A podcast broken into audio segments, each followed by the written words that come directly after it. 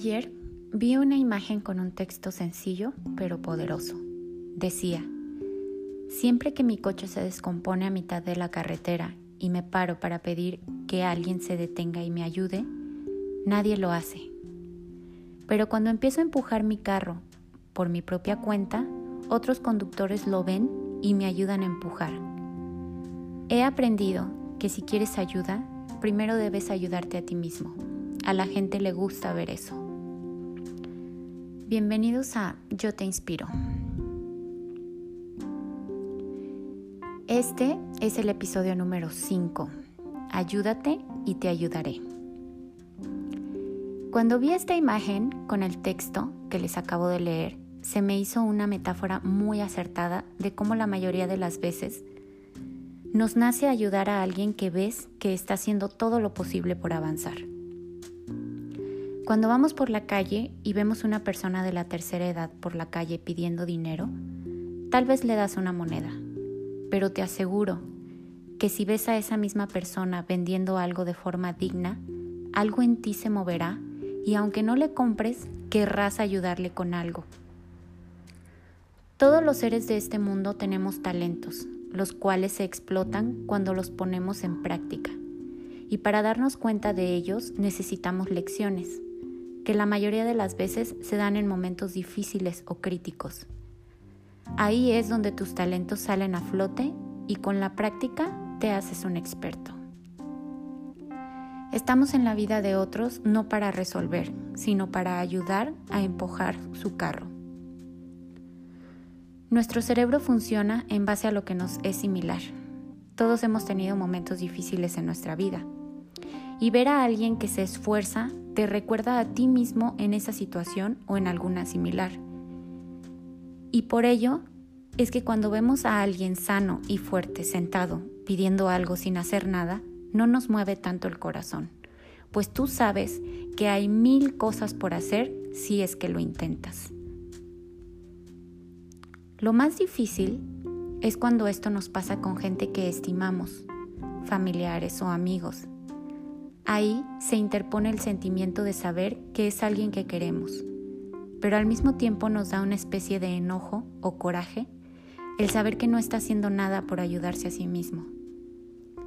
Es normal que todos hayamos tenido algún ciclo, en nuestra vida donde muchos caemos en pensar que alguien vendrá a rescatarnos y nos sacará de esos momentos donde no la estamos pasando bien. Y la única verdad es que es responsabilidad nuestra movernos y actuar.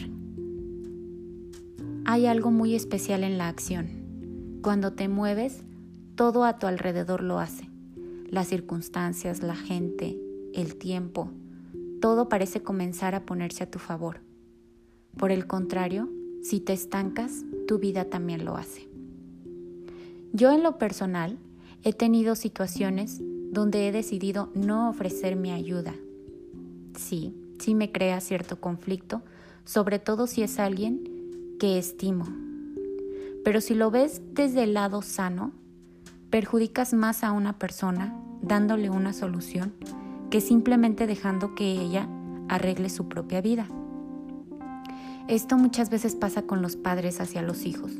No se dan cuenta que el dejar que los hijos exploten sus dones es la mejor manera de ayudarles, las situaciones que catalogamos como malas son lecciones de las cuales tenemos que aprender y están en nuestra vida para crecer. Si no las resuelves nunca, entonces no sabrás de lo que eres capaz. Soy muy fan de ver a los padres diciéndole a sus hijos ante una situación que ellos crearon, bueno, ahora cuéntame cómo lo vas a resolver. Esas palabras tan sencillas hacen que el niño ponga a trabajar su cerebro y se dé cuenta que en la vida nuestras decisiones traen consecuencias.